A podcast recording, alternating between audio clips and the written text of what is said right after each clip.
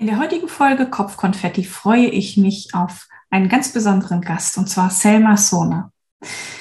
Sie bildet angehende und erfahrene Coaches im zertifizierten Energetic Transformation Coaching aus und auch im Online-Business-Aufbau. Und sie hilft angehenden und erfahrenen Autoren und Autorinnen beim Auf- und Ausbau ihres Expertenstatus durch Veröffentlichung in einem Expertenbuch inklusive Schreibcoaching. Ich freue mich unglaublich, heute mit dir über den Atlas der Entscheider und auch über ihre Entscheidungen zu sprechen.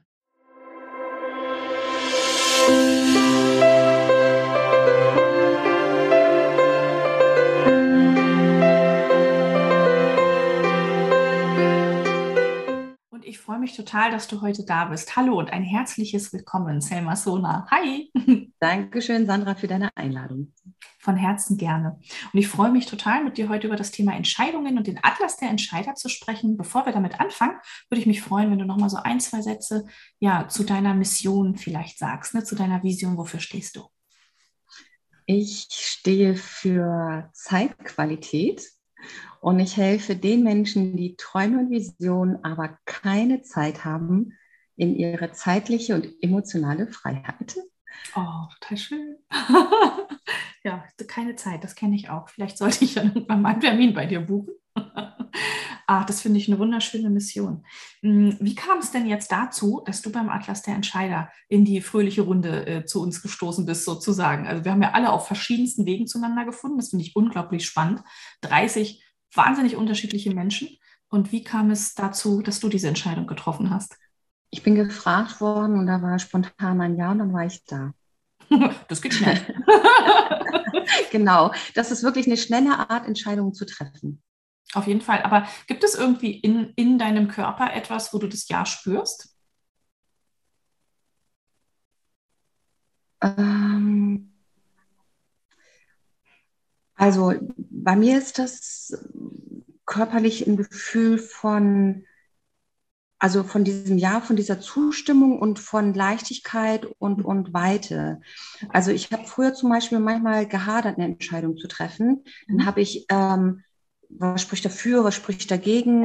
Ja. Mein Kopf sagt nein, mein Bauch sagt ja. Und dann war ich manchmal echt ja. ewig in der Diskussion mit mir selber. Und dann habe ich irgendwann für mich die Entscheidung getroffen, auf diesen Impuls zu hören, weil ich festgestellt habe, wenn ich zurückgeblickt habe auf die Folgen von Entscheidungen, ich wusste das im Bruchteil einer Millisekunde am Anfang. Und dann, wenn ich das trotzdem gemacht habe, obwohl mein Bauch klar Nein gesagt hat und mich mir das schön geredet habe im Kopf, ich im Nachhinein sehen konnte, mh, das wusste ich schon genau am Anfang. Und in der Zwischenzeit habe ich mir schön geredet. Und egal, auch wenn es Jahre später waren, habe ich gedacht, Genau, und das wusste ich am Anfang. Und dann habe ich gesagt, okay, ich verlasse mich darauf, auf genau diesen Gefühl von Leichtigkeit. Also ich frage mich immer, macht es mich eng, klein, zieht es mich runter, müde, schwach? Oder macht es mich energetisiert, groß, gibt es mir Leichtigkeit, Wärme, Freude, ist da diese Vibration. Und das ist für mich ein klares Zeichen von Ja. Es das nimmt mir nicht Energie, es gibt mir Energie. Und bei dem Atlas der Entscheider, als ich gefragt wurde, war es genau das Gleiche. Das, das war genau, also, also vielleicht fühlt sich das irgendwo so im Bauch-Herzraum an, so klar. Klarheit ist da, Klarheit ist Wahrheit. Das, ach, das ist ein schöner Satz. Klarheit ist Wahrheit, das finde ich gut. Da bin ich auch ein Freund, bin auch Freund von Klarheit. Definitiv. Das finde ich einen schönen Hinweis, weil viele Menschen haben ja einfach ein Thema damit, Entscheidungen zu treffen. Und dann ziehen sie es ewig hin und dann werden 30 Nächte drüber geschlafen und dann ist immer noch keine Entscheidung getroffen. Und das Schlimmste, was passieren kann, ist, wenn jemand anderes die Entscheidung für dich trifft. Weil äh, die Entscheidung wird ja immer getroffen. Ja, die genau. Frage ist nur, wie aktiv äh, triffst du deine eigenen Entscheidungen? Ja, und, ja finde ich total klasse. Okay, sehr gut. Oder es trifft nicht jemand anders diese Entscheidung für uns, sondern unsere Programmierung im mhm. Unterbewusstsein treffen ja. diese Entscheidung für uns. Also 5% Bewusstsein, ja, 95% Unterbewusstsein. Genau. Und wir treffen diese Entscheidung entweder bewusst oder unbewusst oder überlassen sie anderen, ist auch eine Entscheidung.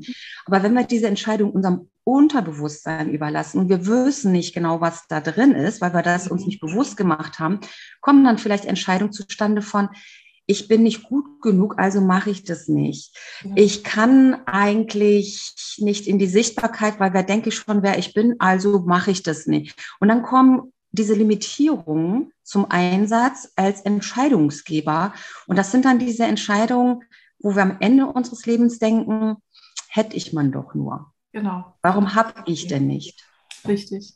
Ja, finde ich einen total schönen Hinweis. Ja, danke dir. Hm. Ähm, okay, das heißt, du hast relativ schnell gesagt, ja, bei der Nacht der Entscheidung bin ich auf jeden Fall dabei. Warst du bei allen drei Nächten dabei? Ich war bei der zweiten und der dritten Nacht dabei.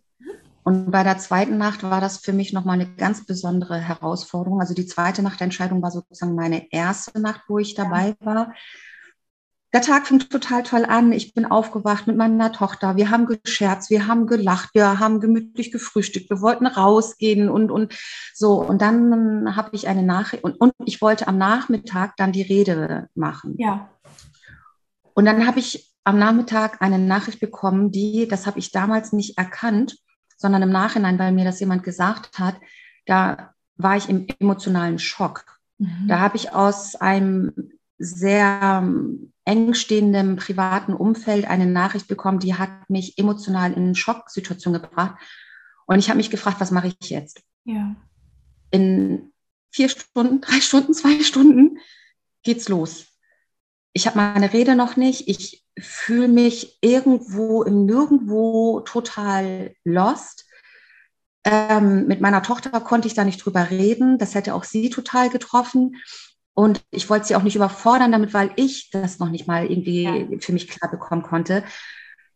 Und dann habe ich einmal kurz überlegt, sage ich jetzt ab.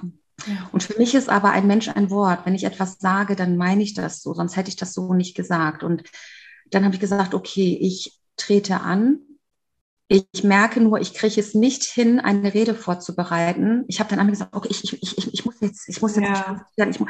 und dann habe ich gemerkt, nee, das funktioniert jetzt nicht. Ich lasse jetzt diesen Gedanken los. Ich muss jetzt mich vorbereiten. Ich muss jetzt die Rede und ich wusste ja, diese Zeituhr läuft und wenn ja. die sozusagen, dann ist das Mikro aus. Da habe ich gesagt, es ist jetzt so, wie es ist.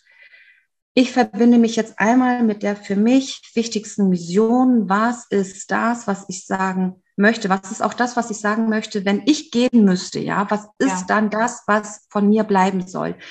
Und das bringe ich heute Abend raus. Ich habe keine Ahnung, wie. Das werde ich währenddessen erfahren.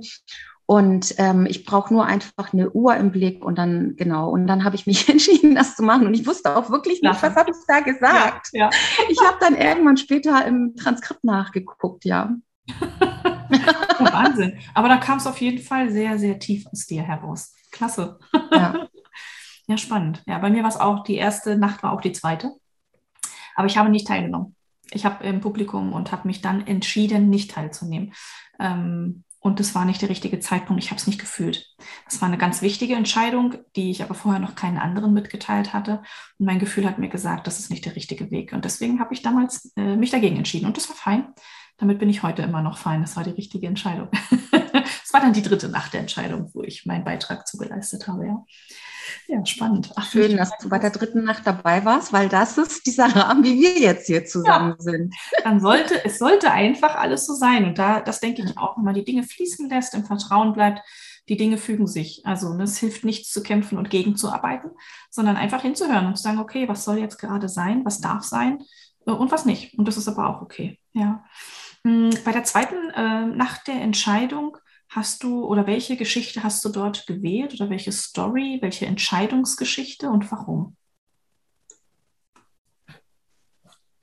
In, also ich weiß jetzt nicht, was quasi die zweite und die dritte ist. In der Essenz geht es jeweils darum, dass wir uns tatsächlich bedingungslos lieben. Und in der einen Geschichte geht das um äh, die zeitliche und emotionale Freiheit, ähm, dass wir alle diese zeitliche und emotionale Freiheit leben können und dass wir aber ganz oft diese zeitliche Freiheit auf dieser Ebene der Zeit suchen mit Zeitmanagement und so weiter und da teilweise auch in die Verzweiflung kommen. So war das bei mir auch. Ich hatte ein straffes Zeitmanagement und je straffer mein Zeitmanagement war, desto weniger Zeit hatte ich gefühlt. Bis ich dann verstanden habe, es liegt gar nicht am Zeitmanagement, das ist gar nicht die Lösung, sondern es ist ähm, die Lösung auf der emotionalen Ebene, weil Zeit tatsächlich zwei verschiedene Seiten hat. Also einmal diese Zeitebene, ja, sachlich, eine Sekunde, eine Sekunde, überall gleich, und dann diese emotionale. Manchmal fühlt sich eine Sekunde ewig an, zum Beispiel die Schrecksekunde, man fährt irgendwie auf ein Auto zu, bei Glatteis, es fühlt sich ewig an. Oder Liebende, was ist schon eine geile Nacht, ja? Was ist die gleiche Sekunde, die ist weg. Ja, ja, ja. So, verpufft. so. Genau. So, und also, und genau da ist eben auch die Lösung auf dieser emotionalen Ebene. So, und ähm, das ist die eine Geschichte, ja. Und die andere Geschichte ist eine Entscheidung, die ich getroffen habe, da bin ich quasi versehentlich in einem falschen Seminar gewesen. Also ich bin immer viel schon auch als Kind auf Seminare gegangen, als Schülerin. Mhm. Und dann habe ich gedacht, warum gucken die hier alle so ernst? Warum reden die alle darüber, über ihre Entscheidung, ihr Warum nach unten zu gehen? Ich glaube, damals dachte ich, das wäre gewaltfreie Kommunikation, wo ich mich angemeldet hatte. Und das passte irgendwie nicht. Das passte so, nicht. Warum waren die alle so ernst, so entschlossen? Ja. Und dann ach so, das geht um freiwillige Einsätze in Flüchtlingslagern direkt im Jugoslawien, im Jugoslawienkrieg. Ich bin oh. im falschen Seminar. Und dann dachte ich, gibt keine Zufälle. Ja, es gibt. Warum hat mich mein Weg genau hier hingeführt? Und ja, dann habe ich auch in mich reingespürt. Ich als Freiwillige während des Krieges mhm. in Jugoslawien ja, und das ist meine zweite Geschichte. Und da geht es für mich darum, dass wenn wir uns dafür entscheiden, also wenn es um eine Entscheidung geht, für andere Menschen da zu sein, anderen Menschen zu helfen, unser Glück zu teilen, es wird ja nicht weniger, es wird mehr, wenn wir es teilen. Wenn es um eine Entscheidung geht, anderen Menschen zu helfen und Gutes zu tun, ist es immer die richtige Entscheidung. Finde ich wunderschön. Total schön. Ich freue mich schon sehr darauf, das nochmal lesen zu dürfen. Und ähm, ja, Wahnsinn. Also es ist unglaublich, welche wundervollen ähm, Stories im Atlas der Entscheider von allen Autoren und Autorinnen dort geteilt werden. Also ich bin immer wieder neu begeistert über diesen Mehrwert und über die Tiefe und über die, ja, über die Inspiration, die da einfach dabei entsteht. Danke dir, klasse. das finde ich auch. Also das sind wirklich Entscheidungen, die geteilt werden, die sehr tief gehen. Ja. Also wo auch wirklich nichts zurückgehalten wird und wirklich sehr tief gehen. Und das ist, finde ich, auch das, worum es geht, um Deep Talk und nicht Small Talk. Den finde ich genau. nicht so langweilig. Ja. Und ich finde, das geht hier in diesem Buch auch genau darum, sich zu zeigen, wie es wirklich ist. Weil die Fassade, ja, die finde ich so langweilig, ja. Ja, ist, wir haben auch genug Fassade im Leben alle gesehen ne? und sehen es immer noch.